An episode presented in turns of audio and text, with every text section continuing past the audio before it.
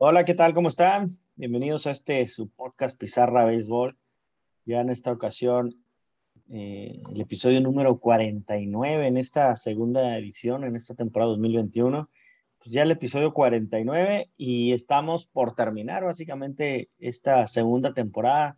Nos quedan tres, cuatro episodios más que para concluir esta segunda temporada. Estamos hablando que la última, no, la primera semana, el primer fin de semana de octubre, eh, concluye la temporada y arranca octubre los playoffs de, de, grandes ligas, pero en esta ocasión pues, estamos hablando de que estamos en la recta final con 25 juegos máximo por equipo por jugar y bueno, esta semana fue básicamente, si bien es cierto, no, no hubieron cuestiones trascendentes como eh, que que comentar o que platicar si pudiéramos estar platicando en esta ocasión, pues cómo van los equipos eh, básicamente ya dando el último estirón para poder alcanzar y rascar un boleto de, de postemporada.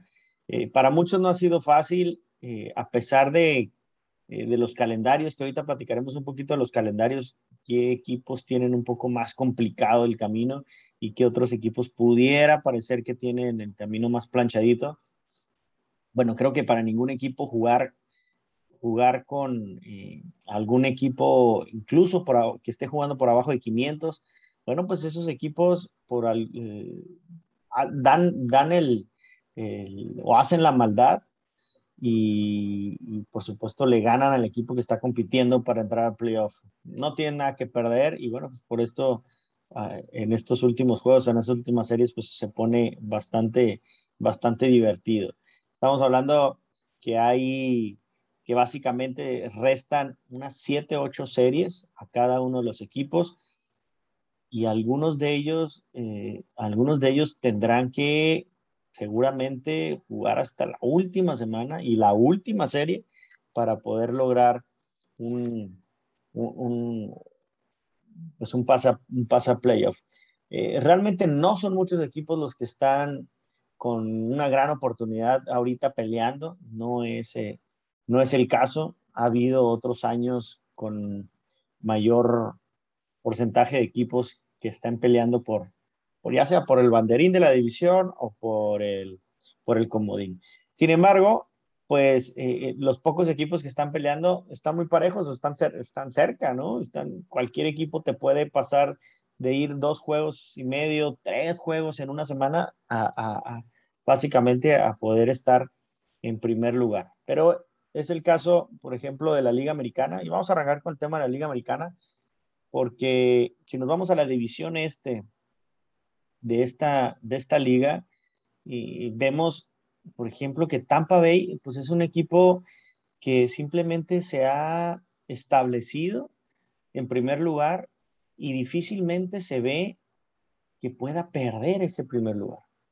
Tampa Bay, como están las cosas hoy en día, eh, solamente tendría que pasar una tragedia para que no pueda ganar esa división. Tiene una ventaja de ocho juegos y medio sobre Yankees, que va en segundo lugar ocho juegos y medio sobre Yankees, tiene 87 ganados, 51 perdidos, es el equipo con más ganados en la Liga Americana, con el mejor récord, peleando, este, jugando una pelota de 630 de porcentaje, una, una gran temporada de Tampa Bay.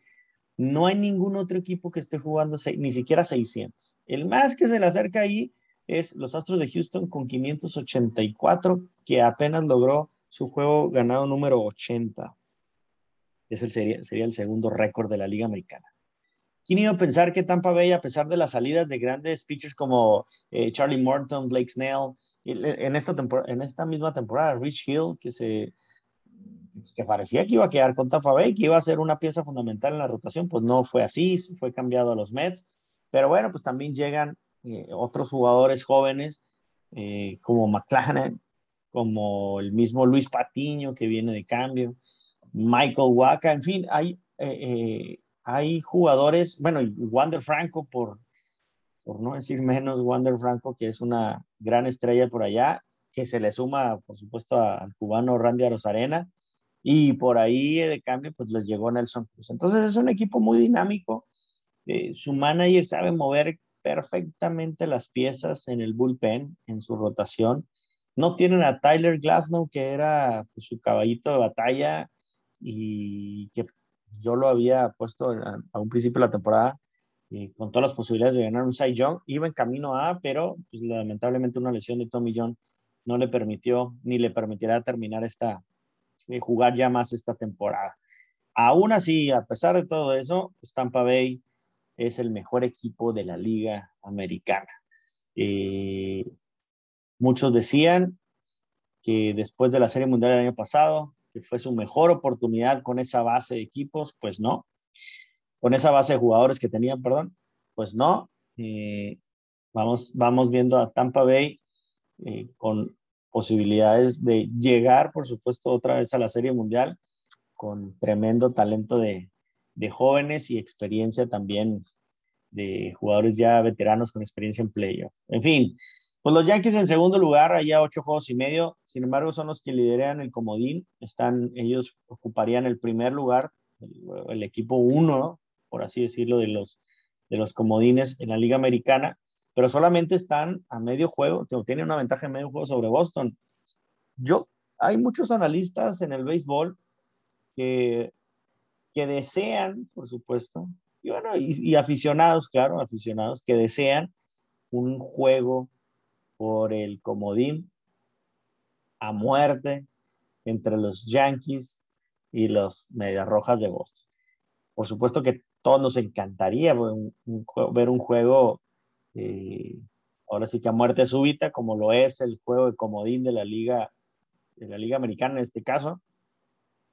Eh, no soy fan del juego de comodín, por supuesto. Es un juego en donde pues, hay muchas variantes y en el béisbol se definen siempre mediante series para saber qué equipo es el mejor. En un juego todo puede pasar, en un juego eh, se puede decidir desde una mala decisión del umpire, desde un error, una mala jugada mental de un, jugador, hasta una mala, mala decisión de, un manager. Entonces, creo que eh, yo espero que para el próximo año, ah, ustedes recuerdan que el contrato colectivo eh, se vence, ¿no? empiezan las negociaciones a partir de invierno, para, terminando la Serie Mundial. No se, no se esperan cosas buenas, se, esperan que habrá mucha, eh, mucha debate entre la Asociación de Peloteros y por supuesto la MLB. Y en algunos casos eh, hay, hay gente que está metida en el béisbol incluso hablan de que pudiera haber una huelga el próxima temporada o que pudiera eh, eh, venir atrasada esa, esa siguiente temporada precisamente por no poder llegar a acuerdos entre el MLB y la sesión. Ustedes recuerdan que ha sido muy complicada, muchas de las decisiones de Rob Manfred y por supuesto del lado de la sesión con Tony Clark eh, van a pedir y va a haber un estilo de afloje importante ahí. Por lo tanto, pues esperemos que, que al final el béisbol sea lo menos afectado. Entendemos cada una de las, eh, de las partes, qué es lo que quieren, ¿no? Y, por supuesto tendrán que trabajar para poder lograr esos acuerdos, cada uno desde su trinchera, pero eh, esperando que ambas partes pues piensen en el béisbol y en el aficionado y que no nos dejen sin béisbol en el 2022. Creo que sería lo peor para el béisbol. Eh, creo que eh, ha sido una temporada exitosa para el béisbol. Ha habido eh, repuntes en los en, las personas que ven el béisbol, ¿no? En los ratings televisivos. Entonces, creo que creo que no, no ayudaría mucho. En fin, eh, me fui un poquito este, para el tema del, tema de la huelga, pero digo, de las, de las nuevas contrato colectivo, ¿no? Entre peloteros y MLB. Sin embargo, eh, yo creo que le ayudaría mucho, retomando el tema, un juego por comodín entre Yankees y Boston. Así están las reglas ahora, ni hablar, es un solo juego. Eh, este, ya sé por qué hablaba sobre el tema de, las modificaciones que puede haber con este nuevo contrato, es, que también se habla de que ya no más va a haber un solo juego para decidir un comodín, sino probablemente se pueda abrir una serie de tres juegos, de tres juegos, a ganar dos de tres, eh, en donde la sede de, ese, de, esa serie sería eh, en una sola sede y del equipo que quede arriba con el mejor récord de Card. Si llegaran a ser cinco equipos, como hasta ahora eh, pasarían cinco equipos de la Liga Americana y cinco equipos de la Liga Nacional. Se enfrentarían igual los dos mejores lugares o los dos mejores este, lugares en los comodines y, y, los campeones de su división, por supuesto, eso pasa. Y los dos mejores lugares se enfrentarían en una serie de tres que les digo, en una sola sede, el que haya quedado arriba, por supuesto, con mejor récord. Eh, esa es una propuesta. La otra propuesta es aumentar el número también de equipos que pasen a, a playoff, eh, en donde pudiera haber, en lugar de dos comodines, pudiera haber cuatro comodines. Igual con esta serie de tres juegos, habría eh, cuatro equipos jugando para poder pasar a, lo que es la, los juegos divisionales, pero el mejor, el mejor eh, récord de toda la liga descansaría, ¿no? Como en el fútbol americano le llaman el bye, bueno, pues aquí sería un equipo que, que descansa esa primera serie divisional, eh, con el fin de darle un poquito de, de, ventaja al equipo que tuvo mejor. Pero en fin, son, son puras propuestas de las que se manejan, de las que se hablan, pero bueno, mucho se va a detener seguramente desde el bateador designado, desde la regla del corredor en segunda, desde el, desde el pitcher que lanza solamente o que puede lanzar, este, o tiene la obligación de lanzar a, enfrentar a tres bateadores, pero también el número de jugadores en el roster, eh, el número del tema, el tema que tiene que ver con el dinero, tope salarial, en fin, muchas otras cosas que estarán ahí eh, en la mesa. Bueno, pues esperamos que, que lleguen a un buen acuerdo. Ya seguramente podremos platicar más adelante de eso. Pero por lo pronto ahorita un Yankees Boston sería genial, pero no nos podemos quedar ahí eh, pensando que, que, solamente ellos este, están buscando ese boletos porque Toronto y Seattle, Seattle ya está ahorita a dos juegos y medio y Toronto a tres juegos atrás de Boston. Entonces, pues todo puede pasar. Hay una diferencia realmente eh, corta estamos hablando que es este, que faltan 25 juegos, no es, no es, no es nada eh, también fácil. Si se alejan ya ahorita, ya se empieza a complicar. Sin embargo, bueno, pues esos son los, son los equipos que están. Oakland se cayó para el comodín y bueno, pues ya está arriba de él Seattle y Boston. O sea, digo, Seattle, Toronto. Este, y, peleando por ese, por ese lugar. Seattle ya está en segundo lugar después de, de que estuvo casi toda la temporada. Los Atléticos de Oakland, Seattle está jugando buena pelota. En fin, eso de la división este, eh, esos equipos que son los más, más eh, eh, son los que están más aferrados a buscar un, un boleto de postemporada. Y básicamente, si de esos tres le sumamos solamente a Seattle y a Oakland, pues ya en toda la liga son solamente cinco, cinco equipos realmente con posibilidades. Ya no podemos hablar de más. En la liga, en la división central, Chicago White Sox va a ganar esa división. Tiene 10 juegos de ventaja. Eh, no está jugando la mejor pelota en los, últimos, en los últimos juegos, sin embargo, tiene un muy buen colchón que le permite, por supuesto, ir cambiando ahí a Tony La Russa haciendo movimientos también para descansar a jugadores, su rotación, su picheo. Chicago White Sox va a ser campeón de esa división, Cleveland está ya muy lejos, bueno, los otros equipos ya pensando en la otra temporada. En la división oeste, pues se pone muy interesante porque, si bien es cierto, los Astros de Houston, eh, el mejor segundo récord de la Liga Americana, eh, después de, Tampa Bay, pareciera que tiene una carrera un poco ya más libre para alcanzar ese, esa división. Sin embargo, Seattle está jugando muy bien y tiene eh, dos series todavía más contra los Astros de Houston, eh, lo mismo que los Atléticos de Oakland.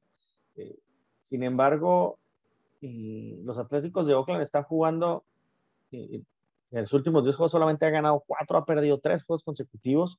Los otros de Houston llevan, de los últimos 10 juegos solamente han ganado 5.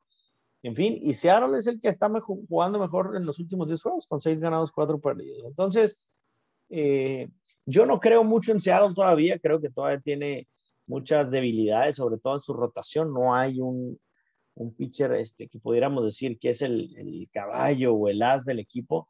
Sin embargo, tiene un, un staff de bullpen y de rotación pues, equilibrado.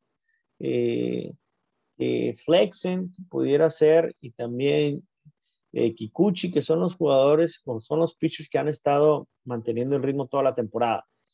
Ahora, pues vamos a ver si les alcanza y, puedan sacar a Boston, pero creo yo que el equipo que puede dar ahora sí la campanada es Toronto. Eh, esos azulejos de Toronto que en los últimos juegos está, está jugando muy bien, lleva cinco juegos ganados de forma consecutiva, eh, tienen un muy buen diferencial de carreras anotadas y perdidas, más 136, ni siquiera cerca Boston ni Yankees, que Boston apenas tiene más 57 y Yankees más 43. Entonces Toronto tiene una muy buena diferencia en, este, en esta estadística, lo que hace ver que tienen un buen picheo. Y bueno, pues ahí hablamos de Robbie Ray, que ya es considerado uno de los candidatos al Cy Young. Eh, Ryu, por supuesto, que está, está también ahí. La llegada de Springer y Marcus Semien ha despertado la ofensiva de ese equipo. Eh, ya ni hablar de Vladimir Guerrero Jr., por supuesto. Entonces, cuidado con Toronto, ya que regresaron, pues ya tienen dos meses en el estadio ahí jugando en Toronto, entonces, bueno, eh, pudieran colar, van a tres juegos de ese, de ese, de ese wild card. Pues bueno, más, eh, más o menos así, así está la parte de la, de la Liga Americana. Como ven, vienen series en esta semana que pudiéramos decir importantes. Eh, Toronto contra, contra Yankees es una serie importante porque son, es una pelea directamente por el comodín. Eh, el día de hoy, ya lunes, Toronto ya le ganó a, los Yankees de Nueva York. Eh, Tampa Bay y Boston. Entonces hay juegos divisionales directamente que tienen que ver con el tema comodín o división. Y Tampa pues, también le gana a Boston. Eh, por eso la ventaja de Tampa es, es, es, es, tan amplia.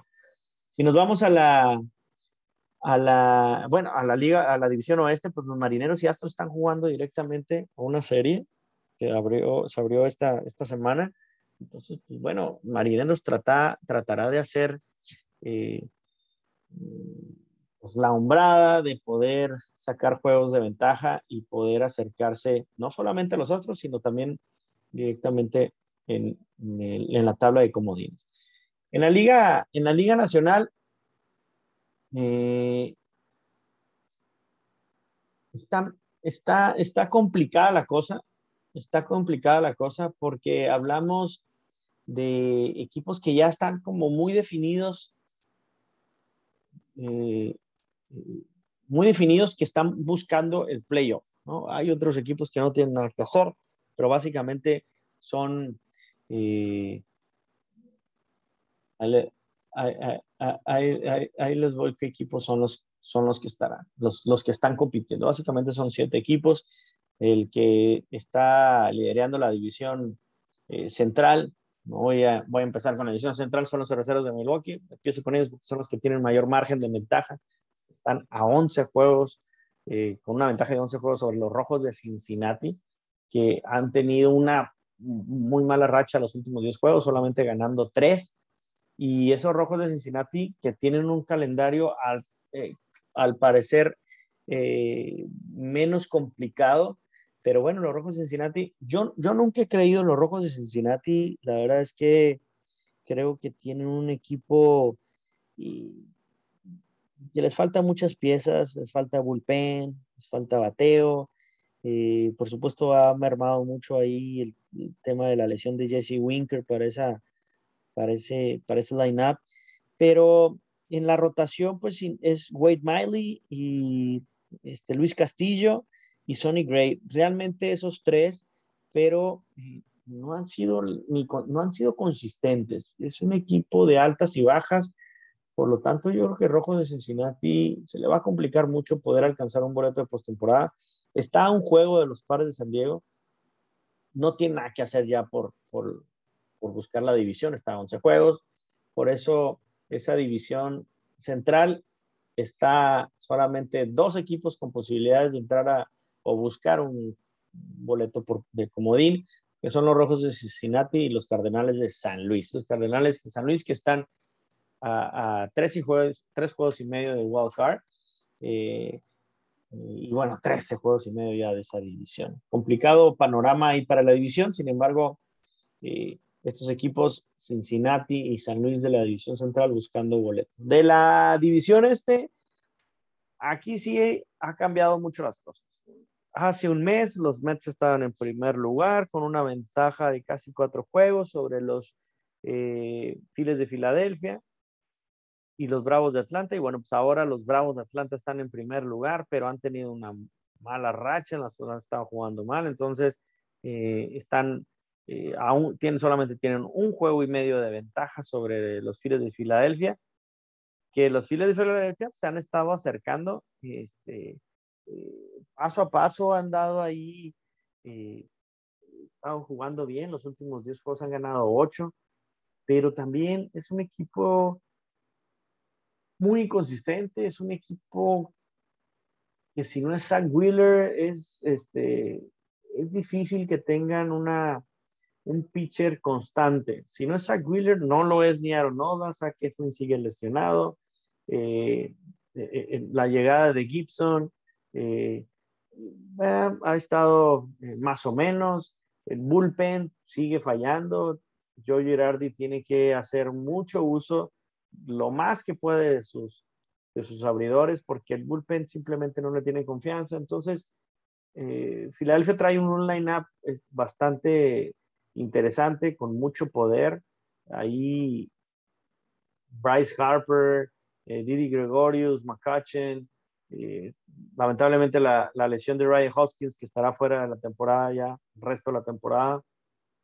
el mismo Realmuto, Jan Segura, es un equipo, es un equipo en su parte ofensiva eh, buena, es una ofensiva buena, que sí, sí puede anotar carreras, puede venir de atrás, pero el, gran peso de, este recae sobre todo, o la gran carga recae en ese picheo, que ese picheo, pues no, no veo yo a los Phillies de Filadelfia, por supuesto, llegar a playoffs y estar compitiendo. Por lo tanto, creo que hay eh, otro equipo en el caso de los, de los padres que están en primer lugar, que ahorita voy a los padres porque es de la división oeste, pero bueno, veo un equipo mucho más sólido en todas sus, todas sus líneas, ¿no? Tanto en la defensiva, defensiva y por supuesto en, picheo. Y, tan es así Filadelfia, eh, les digo que no hay un balance claro entre su ofensiva y su, y su picheo, que tienen una diferencia entre carreras anotadas y permitidas menos dos, están números rojos. Eso habla de que no es un equipo, eh, no es un equipo que le puedas tener, que le puedas tener confianza de que pueda salir un juego y va a salir a ganar. No, no es así. Eh, de gira no juega bien, tiene récord perdedor jugando fuera de casa. 32 ganados y 38 perdidos. Entonces, eh, mucho eh, depende esta división de aquel equipo que tome, que, termine con mejor racha. Los Bravos de Atlanta, si bien es cierto, tienen una ventaja ahí de un juego y medio, eh, veo, a ese, veo a un equipo de Bravos de Atlanta como el más sólido de estos tres. Hablo de Atlanta, Philadelphia y Mets, que son los que están peleando esa división. Eh, Atlanta es el único que tiene una diferencia de carreras positiva, más 94. Ha, ha jugado bien, fíjense nada más, lo contrario, Bravos ha jugado bien de gira. Es un equipo que gana este, jugando de visita.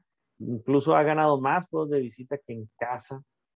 39 ganados, 32 perdidos los Bravos de Atlanta en de gira y 33 ganados, 32 perdidos. Muy parejo el récord en casa jugando eh, Y bueno, eh, Filadelfia un juego y medio y los Mets a cuatro juegos. Los Mets han estado jugando mejor pelota, por ahí Javi Baez, Francisco Lindor, ¿se acuerdan que por el, el episodio pasado platicábamos un poco de los abucheos y de eso, el like hacia abajo, ¿no? O el dislike, este, eh, como una señal de, eh, de confrontación contra, el, contra los aficionados. Pues bueno, de alguna forma, no sé qué pasó en Nueva York, que ha respondido, eh, han estado bateando bien, han estado bateando Alonso, Conforto, Baez, Lindor, Jeff McNeil, en fin, Dominic Smith, han estado jugando mejor y eso los ha llevado a acercarse a los Bravos de Atlanta a cuatro juegos.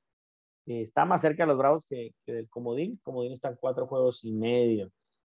Los Mets pueden tener una buena racha eh, si siguen jugando así. Se ve difícil que Jacob de Grom pueda regresar, sin embargo, está haciendo todo lo posible por regresar esta temporada. No sé si sea muy riesgoso que, que regrese, eh, Jacob del Grupo, ligrando por supuesto su carrera. Esperemos que, esperemos que no sea así, que si regrese esté completamente o 100% sano.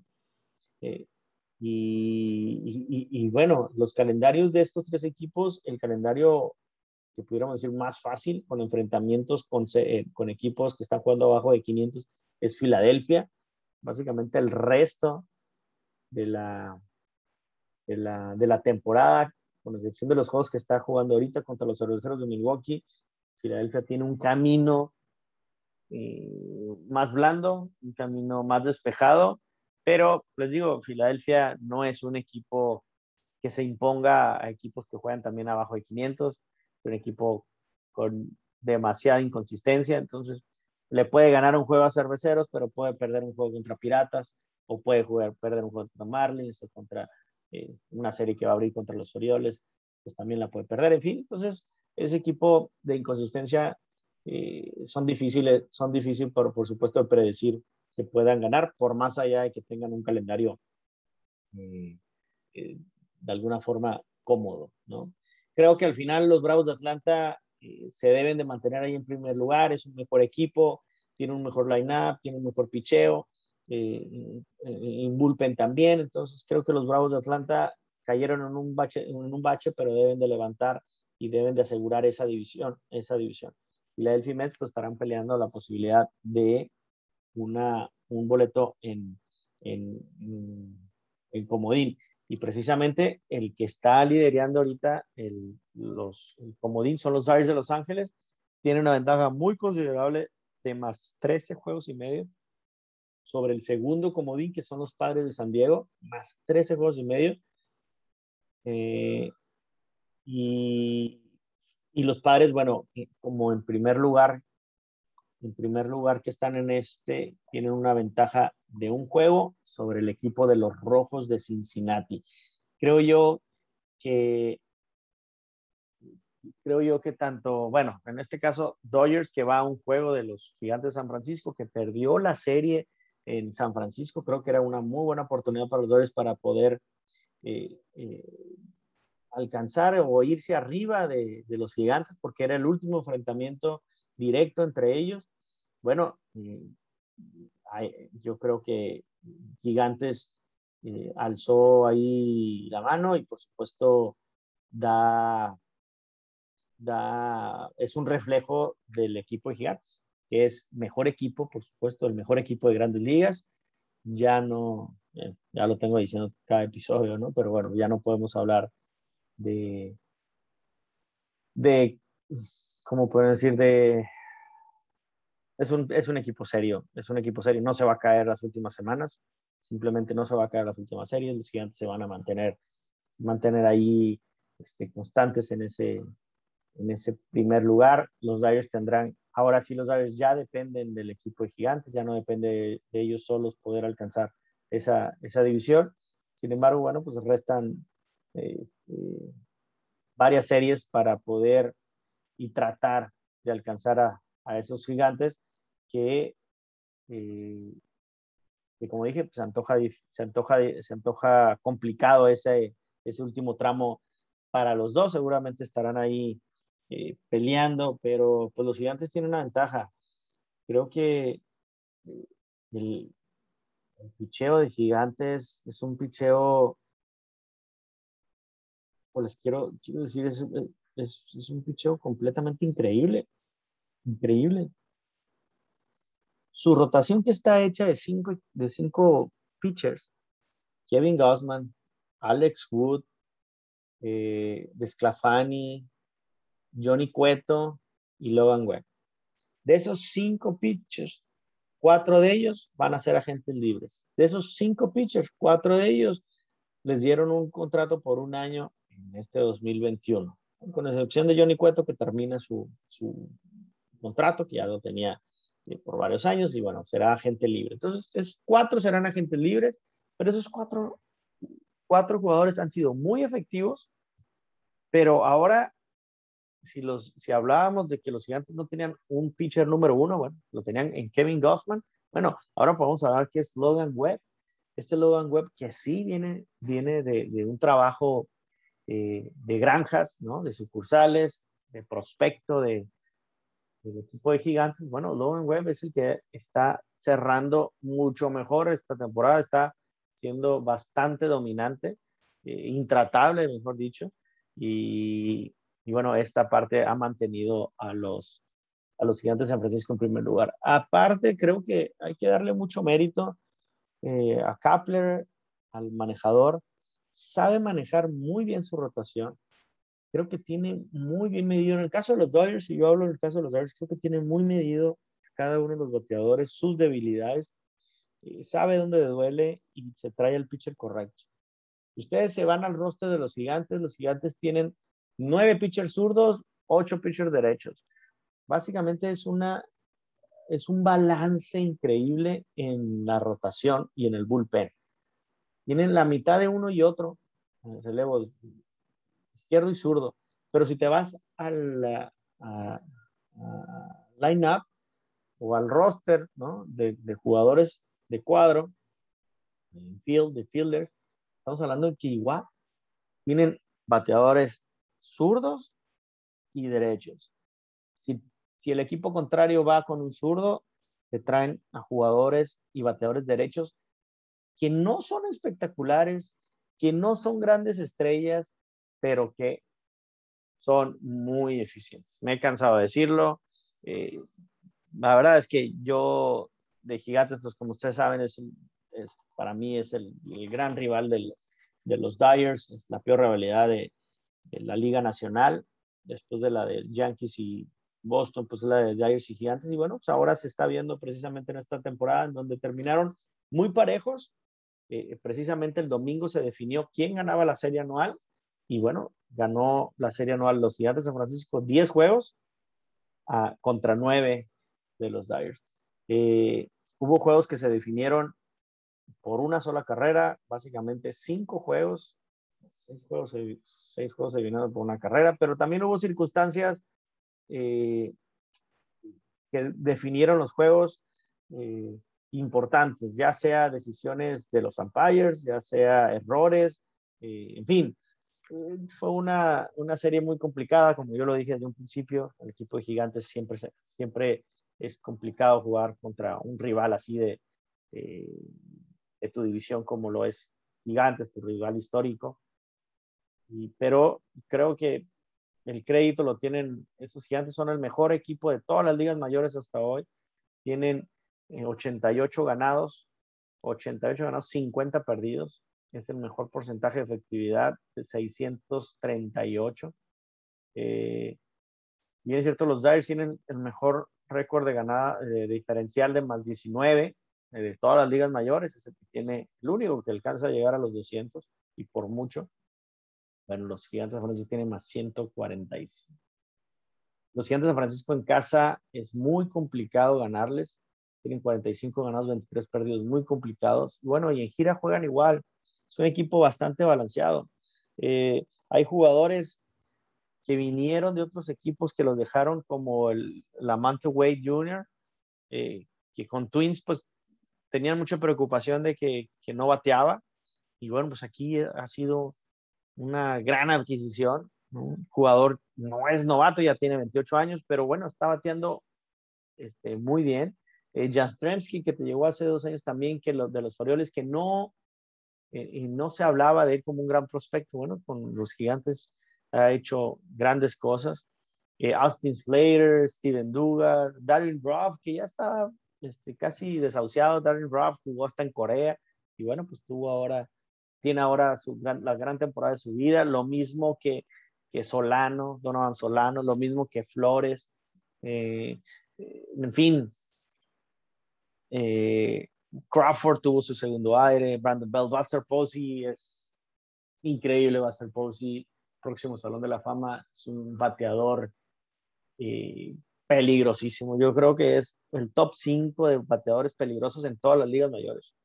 A él difícilmente lo polchas, te conecta el batazo a la banda contraria, te conecta el batazo de hit a la hora buena, en fin, eh, Buster Posey es un fuera de serie. Entonces, es un equipo, eh, sí, el más viejo, es el equipo más viejo de todas las grandes ligas, sí es el equipo que pudiéramos decir eh, en donde, donde jugadores no queridos, vamos a dejarlo así, jugadores no queridos en otros equipos llegaron a gigantes y aquí sí fueron este, bien recibidos en San Francisco. Y bueno, se ve sus temporadas, las temporadas de su vida. Es increíble que Gigantes San Francisco pueda tener con este equipo que nadie, nadie ni el mejor analista del béisbol consideraba que iba a tener, que iba a tener este récord ahorita, incluso que ganaron ahorita, el, digo, a finales de su temporada 88 juegos, creo que nadie pudiera haberlo apostado. Estamos hablando de que pudiera Gigantes San Francisco tener la mejor temporada de su historia. La mejor temporada de su historia de San Francisco. Entonces, pues bueno, ni hablar. Este, es muy probable que Gigantes y Dyers ganen, eh, los dos pudieran ganar 100 juegos, pero uno va a tener que ir a enfrentar al juego de comodín eh, en un solo juego y se le puede ir toda su temporada en un solo juego. Lamentablemente es así. y cualquiera de los dos que, que, quede como, como comodín, pues va a tener que, esos 100 juegos, pues no vale nada, ¿no? Al final de juego, al final de cuentas, eh, va a tener que enfrentar ya sea a los Padres de San Diego, a los Rojos de Cincinnati, a los Phillies de Filadelfia o a los Cardenales, a los Cardenales de San Luis, y me voy a meter a los Mets, nomás para no dejarlos fuera, que son los que están peleando, los Mets, los Cardenales, los Phillies, los Rojos de Cincinnati y los Padres. Cinco equipos que están peleando el, segundo lugar del comodín, porque básicamente si hoy terminara la temporada, el que ya obtuviera ese comodín son los Dyers, y en segundo lugar serían los Padres San Diego, estarían enfrentando precisamente los Padres y los Dodgers. Los Dodgers, que, eh, estos Dodgers que han tenido eh, también eh, esta una inconsistencia en su ofensiva, creo que el picheo ha sido lo mejor de esta temporada, cosas raras siempre pasan, nunca puede haber equipos perfectos, por lo regular siempre el picheo, bullpen, son los que nos fallaban las últimas temporadas, ahora se ve un equipo eh, un equipo fuerte, por lo menos los tres primeros en la rotación, como es Julio Urias, eh, Walker Buehler y Scherzer. Eh, lamentablemente, pues todas las lesiones que hemos tenido, digo, desde Dustin May, que tuvo que perderse la temporada, Tony Gonsolin, que sigue lesionado, Clayton Kershaw, que sigue lesionado, en fin, mm, el problema de Trevor Bauer, que no va a regresar a jugar béisbol probablemente. Entonces, pues, a pesar de todo esto, pues, los Dyers están ahí. Eh, trató Andrew Friedman de armar un, buen bullpen. Tampoco no es el, gran bullpen de estrellas, pero ha estado, ha estado siendo eficiente con algunos pitchers que pudo hacer en cambio y que, que les ha funcionado, como Bill Bigford, eh, que ha sido, ha sido uno de ellos. Por supuesto, el regreso de Corey Knebel ha sido importante, a pesar de que no ha estado tan efectivo, pero ha sido importante. Alex Besia, eh, este pitcher zurdo, que ha estado tirando muy bien y que, bueno, vino de cambio por, eh, ustedes lo recuerdan ahí en el off-season, por, por este jugador que, se fue a los Marlins, eh, que estaba con nosotros. Ay, se me fue el nombre ahorita. ahorita lo voy a recordar. Y bueno, pues son, son jugadores que les ha funcionado en este, eh, en este caso. Sin embargo, bueno, pues creo que la ofensiva es donde ha fallado. Clay, eh, Cody Bellinger ha tenido una pésima temporada. Dos años atrás fue MVP y ahora va a ser el, es el peor bateador de todas las grandes ligas. No sé cuánto tiempo más Dave Roberts le va a dar oportunidad. Creo que, creo que ya no mucha, pero bueno, este, también la lamentable lesión de AJ Pollock tuvo que cambiar los planes y seguramente le van a seguir dando pues juego, no hay de otra. Pollock seguramente este, ya se, se perderá el resto de la temporada, eh, previendo la posibilidad de regresar en playoff. Fue un hamstring, entonces es un desgarre de segundo grado que por lo menos te lleva cuatro semanas, si no es que más. Entonces, Pollock eh, pues no estará jugando. Entonces son las lesiones que, han batallado los Dyers. Te recuerdan eh, esa profundidad de la banca con Edwin Ríos, que también se perdió la temporada no ha podido ser constante. Mookie Betts es una lesión en la cadera que también le sigue quejando. Eh, el Corey Seager, la fractura en su mano. Eh, en fin, eh, pues ya no me voy puras tristezas, pero bueno, los Dyers han sabido de alguna forma mantenerse ahí en primer lugar. Vamos a ver si esta recta final pueden alcanzar a los gigantes. Tuvieron una gran oportunidad en la serie, en la serie pasada el fin de semana. No lo consiguieron jugando en San Francisco eh, vamos a ver si de alguna otra forma pueden, pueden alcanzarlos y si no, pues esperar a un juego de comodín contra el que, el que resulte el segundo, segundo comodín, que creo yo que como van eh, ahorita las cosas y como veo los equipos, creo que no debe haber duda que los padres de San Diego deben de colarse, los padres de San Diego con ese equipo, con, esa, con ese dinero que ha gastado la gerencia, con esos pitchers que tienen Darvish, Snell, eh, Musgrove, yo creo que Paddock, yo creo que tienen que, tienen que ser un equipo que tiene que despegarse y tiene que lograr ese pase. Y sería, creo que es lamentable que no lo consiguieran después de todos esos movimientos que han, que han hecho, todos esos cambios que, que su gerente general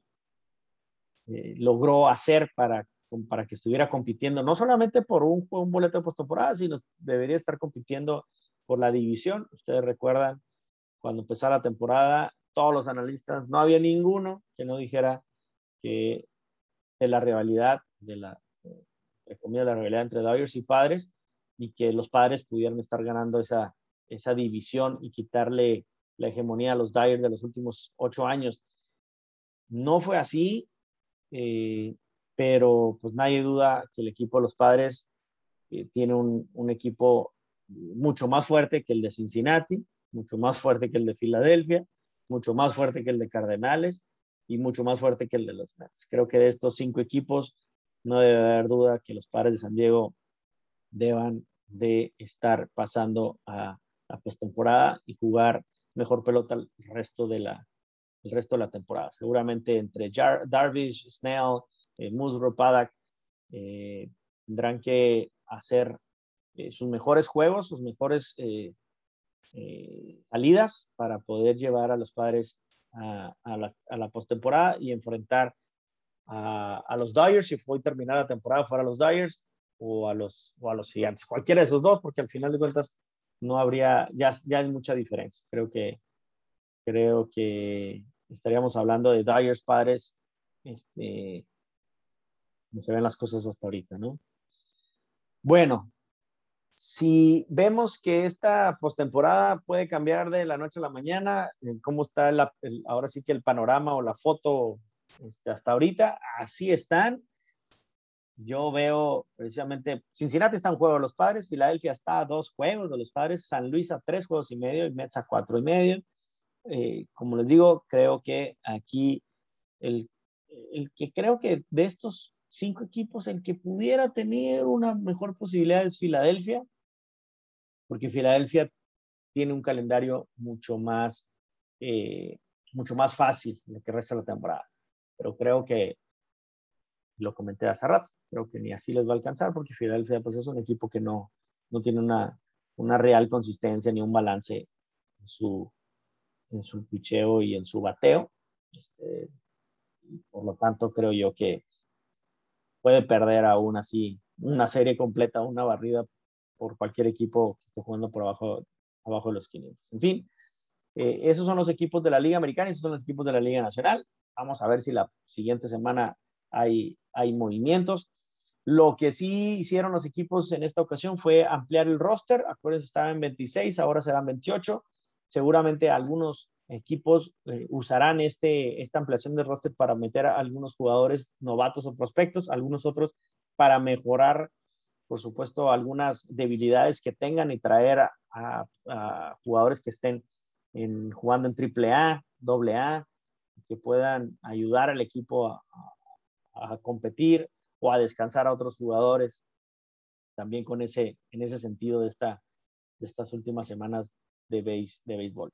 Te recuerden que también puede haber cambios, sin, siempre y cuando esos cambios no estén en el roster de los 40, ¿no? Que tienen los equipos, pudieran estar jugando en AAA, AA, ahí sí se permiten los cambios, o al menos que los jugadores eh, suelten, digo, que los equipos suelten a sus jugadores vía waivers, y si nadie lo reclama, quedan como gente libre y ahí los, los equipos pueden, pueden eh, tomarlos. Pero cualquier jugador a partir del primero de septiembre ya no podrá jugar juegos de playoff. Podrá jugar la temporada, lo que resta de la temporada, pero ya no estarán habilitados para jugar postemporada. En fin, eh, voy a dar nada más un datito rápido de cómo va ahí las posibilidades de, eh, del Cy Young y de y del MVP para, eh, para el, porque está interesante la carrera hasta, digo, interesante, no, tanto entre, en, algunos está muy claro quiénes va a ser, pero la carrera pues es ahorita, básicamente en estas últimas tres semanas es donde se define eh, las candidaturas del jugador más valioso y el jugador Cy Bueno, creo yo que no debe haber ninguna duda que en la Liga Americana Otani debe de ser el MVP eh, pero Vladimir Guerrero va a tener muchos votos. Vladimir Guerrero Jr., que tiene un temporadón.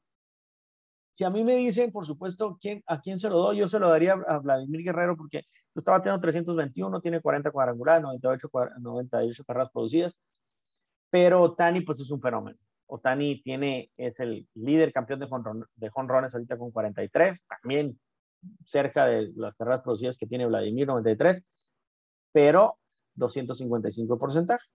Pero hay que recordar que Otani pues hace las dos. Picha, picha, cacha y batea, ¿no? este, picha y batea. Entonces, estamos hablando de que Otani pues es un, fenómeno. Yo creo que va a recibir muchos votos así, pero eh, si nos vamos realmente a estadística, Vladimir Guerrero tiene mejores números. Es una liga americana, la liga nacional, creo que Fernando Tatís debe ser el MVP.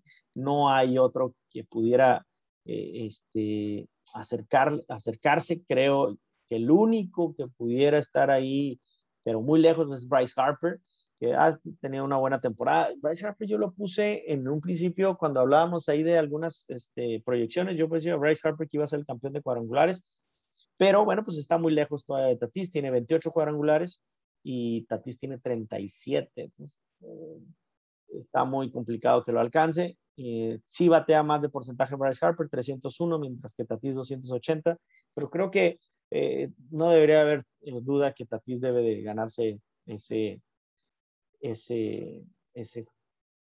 premio. Ahora, la carrera también que decía de tres semanas, pues se puede dar a ver qué equipo, digo, qué jugador mete a su equipo a playoff, ¿no? Porque no pies, por ejemplo, Tatis tiene 1001, lo mismo que Bryce Harper. Bryce Harper tiene mejor porcentaje, ¿sí? 301 contra 280. Pero pues tiene más cuadrangulares eh, Tatis que, Harper. Y por supuesto también la forma de juego. Bueno, Bryce Harper tiene más hits conectados, 123 eh, que, ah, contra 108 de Tatis. En fin, eh, vamos a ver qué es lo que dicen los, ahora sí que los analistas y los periodistas que votan por el, por el tema del MVP, pero creo que Tatis ahorita se los deberían de estar dando del picheo del Cy Young. Para terminar este episodio, veo yo pues muy complicado ahí la decisión en la Liga Nacional. Creo que hay cuatro posibles candidatos a, hacerlo. Y me voy a meter con cinco. Voy a decir cinco porque voy a hablar de Max Scherzer, que es el líder de efectividad ahorita, con 228, que apenas acaba de rebasar a Walker Buehler Walker Buehler es el que le sigue con 2.31. 13 ganados, 3 perdidos. Max igual 13 ganados, 4 perdidos. Yo creo que la, pero eh, por ejemplo, si se fijan en, la, en el whip, tiene menos Max Scherzer, 0.86 contra 0.94 de Walker Buehler. Y en porcentaje de bateo eh, le batean menos a Max Scherzer con 181 solamente y a Walker Buehler 193. Está muy cerrado entre dos compañeros ahí de equipo, Max Scherzer y Walker Buehler, quien pudiera estar en la carrera final por el, por el Cy Young. Pero bueno, también se le suma Corbin Burns, con 2.38 de efectividad, Brandon Woodruff con 2.48 y este último quinto pongo a Kevin Gossman, 2.58 de efectividad, que eh, eh, si bien es cierto no ha sido tan efectivo en los últimos juegos, mantiene una excelente estadística, un excelente eh, porcentaje ahí de, de, efectividad y de ganados, porque también tiene 13 ganados, igual que Chelsea y Builder. Pues ahí sí, pues va a ser la carrera en los últimos juegos, en las últimas salidas, por quién se decide eh, que pueda ganar ese sayón. Yo creo que Walter Buehler eh, en el último juego, en el último juego que tiró fue el domingo que le cayeron a palo los gigantes de San Francisco. Creo que dejó ahí, este, pues mm, le dio mucha ventaja al resto de los, de los otros pitchers para el Young. Eh, se mantiene ahí con una buena efectividad, pero seis carreras permitidas, cosa que le levantó demasiado su efectividad.